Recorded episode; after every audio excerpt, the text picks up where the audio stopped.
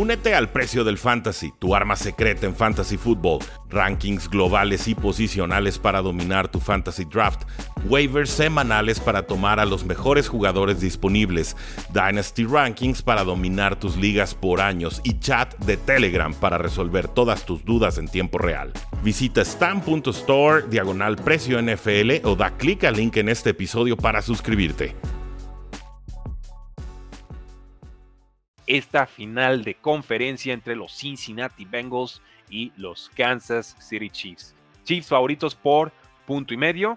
Chiefs con un over-under, bueno, Chiefs y Bengals por supuesto, puntos combinados esperados de 48, una línea que tiende más hacia los altos, pero que no son estos cincuenta y tantos puntos a los que nos tienen acostumbrados las casas de apuesta, Orso. Normalmente vemos a Joe Burrow, vemos a Patrick Mahomes y decimos, no, pues eh, altas de 55, ¿no? 55 puntos combinados porque es, una explosión de ofensiva y sin embargo, aquí no. ¿Qué, ¿Por qué está pasando esto?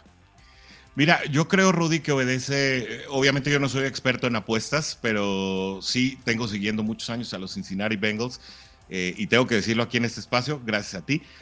no porque no porque tú me hayas hecho aficionado a los Bengals, sino que contigo empezamos este camino de analizar a los Bengals en medios online. Y bueno, esto me ha involucrado mucho más. Y esto, bueno, se obedece, creo, a dos factores muy particulares. Uno, eh, en el sector análisis, eh, tú puedes eh, mirar la trayectoria de Cincinnati en la temporada y una vez que Cincinnati se asienta en el juego, no se vuelve loco. Es decir, comienza a administrar el partido para que eh, el cierre sea lo menos apretado posible. No siempre le salió, se le complicaron partidos como el de Nueva Inglaterra. Eh, hubo partidos que salieron un poco del script como el de Tampa, pero digamos que Cincinnati una vez que sabe que el partido es administrable, bueno, el de, el de, Ravens fue otra historia, ¿no? Porque sí es un duelo divisional, un duelo más físico, un duelo que se tuvo eh, digamos que a pesar de que se tuvo con soltura, porque me imagino te refieres al de la semana 18, ¿no? Em, se tuvo con soltura en un momento dado, sí, sí se llegó a complicar un poco más, tienes toda la razón. Eh, entonces, pensando también en la situación específica en la que está pasando en este momento Kansas City, con una supuesta lesión o una, un, supuesto estado limitado de un Patrick Mahomes que la verdad yo eh, no compro del todo incluso una situación de Travis Kelsey que apareció como limitado en el reporte del viernes eh, por una aparente molestia en la espalda y que está cuestionable para jugar, que yo tampoco me la compro.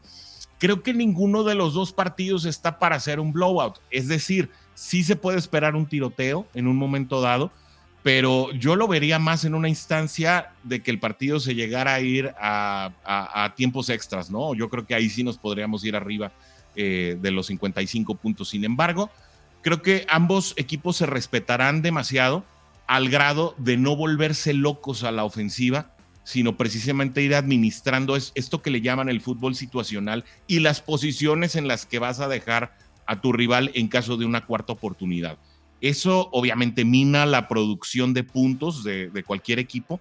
Y yo, creo que, yo creo que las casas de apuesta están esperando un fútbol situacional, sobre todo en los dos polos del encuentro en el primer cuarto y obviamente en el último cuarto, dependiendo de cómo estén las situaciones. Yo creo que esa es la situación que aleja eh, a este partido eh, de un probable tiroteo como el que pudo haber sido el partido contra Buffalo la semana pasada, ¿no? En el que, bueno, Buffalo no llegó, jugó el peor partido de, su, de su temporada y, y bueno, pues los Bengals no podían tener culpa de eso. No, no, al contrario, los Bengals fueron responsables de eso. A mí no me digan que Buffalo no llegó.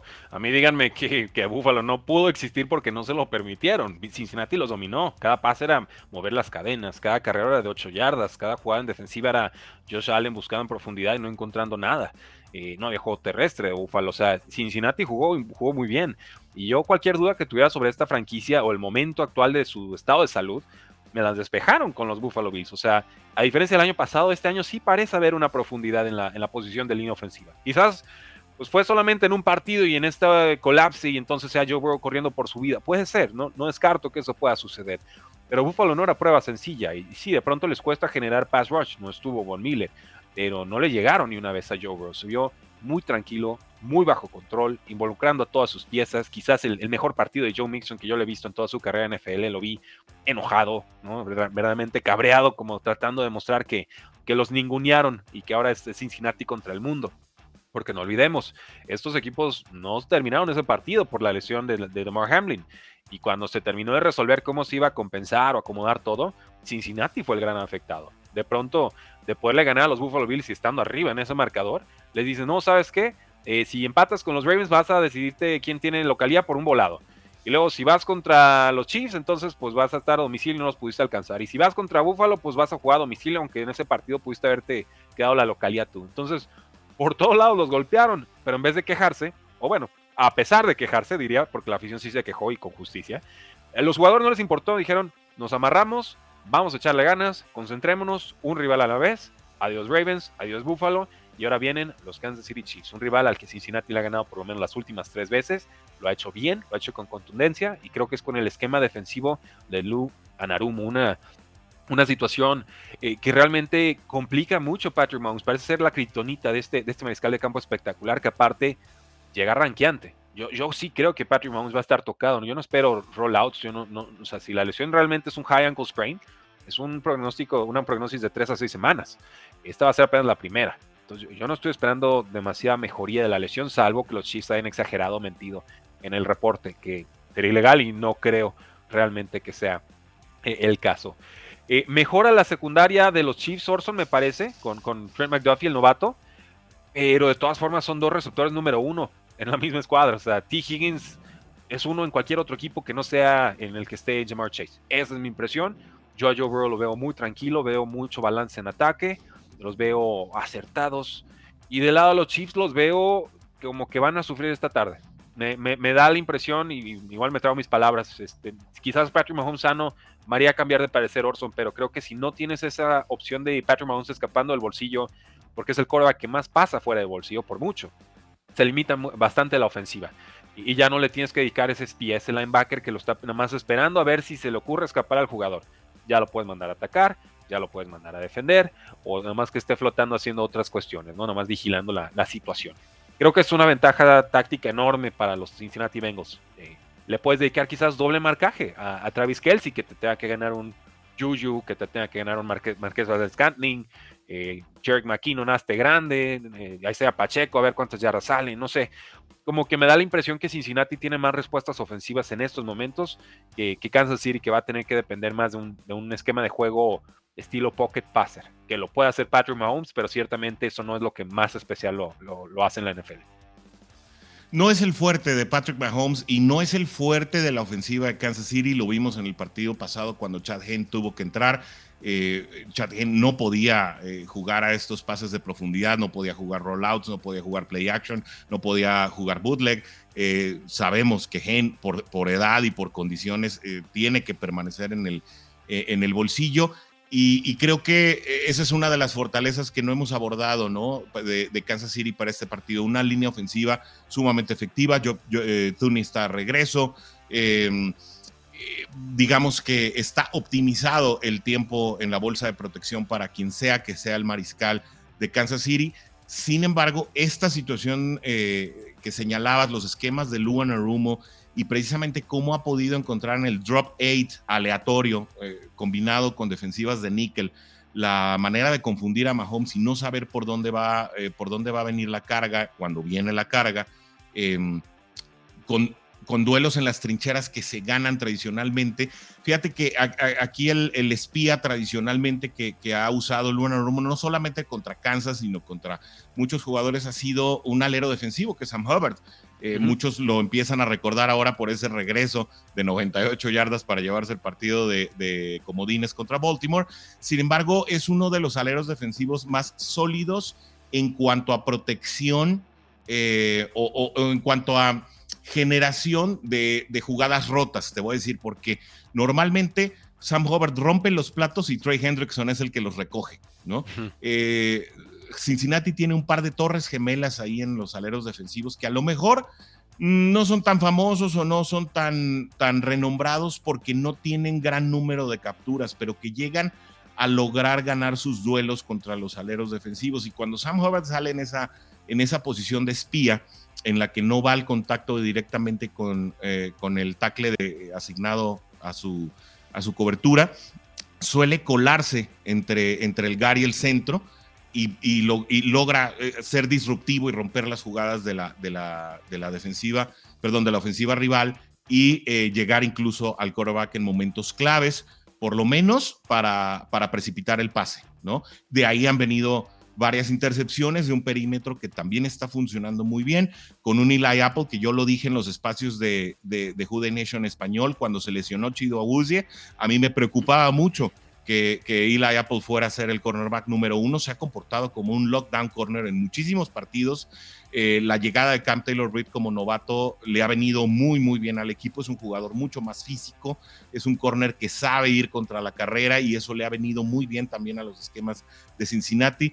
Von Bell y, Jesse Bates como safeties han logrado ser mariscales del tercer nivel de, defensa, llegando incluso a tacleadas entre el segundo y el primer nivel cuando la jugada por tierra es por fuera de los tacles. Eh, eh, eh, y, no quiero sonar como que estoy sobrevendiendo a, los Bengals porque son el equipo al que yo sigo.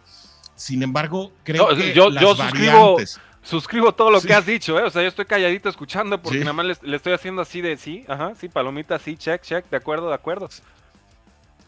Y, las variantes han sido notables, ¿no? Ya no voy a abundar mucho para, para dejarte hablar también, para los casos del interior de la línea defensiva. DJ Reader está en un plan grande. La verdad es que nunca ha estado en un plan distinto desde que llegó de los Tejanos.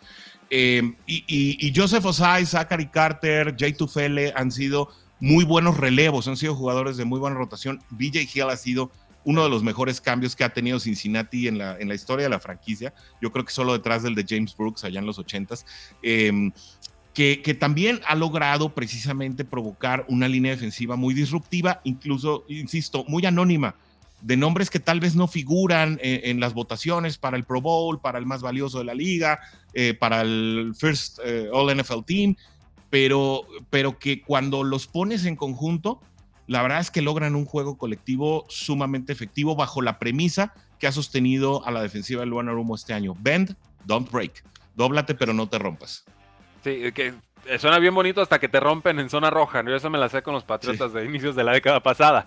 Pero no creo que sea el caso con Cincinnati, ¿no? Bend on break hasta que break. Pero eh, no, no, yo creo que aquí eh, tienen cómo jugar con, esquemas versátiles y sobre todo cómo defender a los receptores, ¿no? Creo que ese es el tema. Si sabemos que Patrick Mahomes va a estar obligado a pasar bastante por la falta de movilidad que estamos anticipando, eso significa que hay que darle una atención especial a los receptores. Si le dedicamos dos a, Travis Kelsey, cómo defender a los demás. Y, Cincinnati ha sido de los mejores defendiendo en press man. Creo que, pero también se han distinguido por ser bastante competentes en, jugadas de, zona, ¿no? Creo que le jugaron como 70% en jugadas de zona a, Josh Allen la semana pasada y está vuelto loco, no encontraba por dónde. Patrick Mahomes es, distinto, él te despedaza en todos los esquemas, pero sobre todo cuando le marcas Pressman, creo que es, eso, ¿no? En el 1 a 1 va a encontrar el que, el que ganó el duelo y lo va a encontrar muy rápido. Entonces me va a integrar mucho ver cómo Anarumo va a estar manejando ese, ese tema de cuándo en zona, cuándo en presión. Yo creo que va a ser mucho de zona en, primera y segunda y mucho pressman en terceras oportunidades, porque la secundaria de Cincinnati está bien calificada.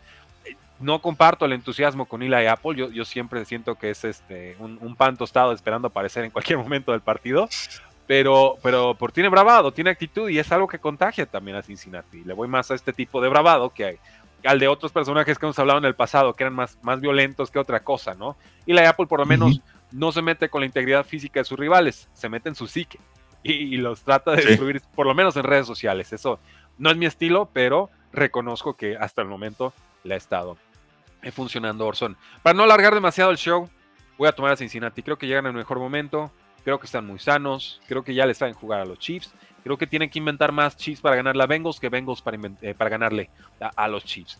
¿Cuál sería la razón por la que falla este pronóstico?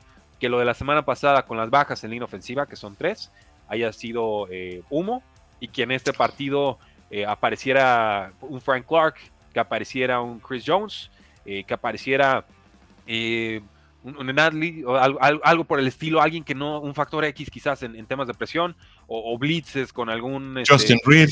Sí, Justin Reed, posiblemente como, como strong safety, eh, que vaya y nos saque ese fumble, ese campo corto, ese, ese fumble six, pick six, algo por el estilo. Creo que la secundaria mejora mucho con McDuffie, pero no, no me alcanza con solo McDuffie y, con Smith, y con Tronquil y con Reed, que es buena secundaria. Bueno, y Carlaftis, ¿no? Carlaftis en la presión desde, el, desde la línea, que no ha sido lo que esperábamos. Eso, no me gustó el, año de Carlaftis. no, no, no lo. Digo, va a estar en, el de titular. No, no mencioné a Carlaftis porque realmente no, no, ve, no siento que por ahí va a ser el factor X de, de los Chiefs. Si lo es, agárrense, va a estar más sabroso el partido de lo que estoy anticipando. Pero. O un viejo conocido, Rudy. Carlos Dunlap también en terceras ah. oportunidades. Bueno, si lo quieren meter en rotación, claro, pues, por supuesto que puede, puede ayudar y, bastante. ¿Tú con quién vas, Orson? Bueno, es obvio que voy con Cincinnati. Creo que Cincinnati tiene los elementos para llevarse el partido. Yo anticipé ya en, en mis previos análisis un partido muy cerrado, tres puntos de diferencia. Prácticamente estamos hablando de un gol de campo, de fútbol situacional, administrado en los linderos del partido. Creo que si Cincinnati puede someter y lo digo entre comillas, porque Kansas es uno de los equipos que más puntos le anotó a Cincinnati en la temporada, con 24. El marcador mágico ha sido 27-24 para, para estos tres partidos, ¿no? Los últimos que han jugado en los últimos 13 meses. Así que creo que si Cincinnati puede limitar a Kansas a esos 24 puntos, tiene con qué meter más. Eh, me voy por lo menos con esos 27. Sin embargo, bueno, eh, creo que en un partido de muy altas nos podríamos ir en un 30-27, un 31-28, eh, pero, pero tampoco, tampoco veo mucho más allá de eso, ¿no? Eh, Cincinnati por tres sería mi, mi elección, si, todo, si todos juegan como deben de jugar. Ya lo tienen, damas y caballeros, los dos nos estamos viendo con los Cincinnati Bengals, pero lo importante es con quién te vas tú. Haznoslo saber en la casilla de comentarios. Gana Chiefs, gana Bengals, queremos leerte. Suscríbete al canal y activa la campanita de notificaciones, porque la NFL no termina y nosotros tampoco.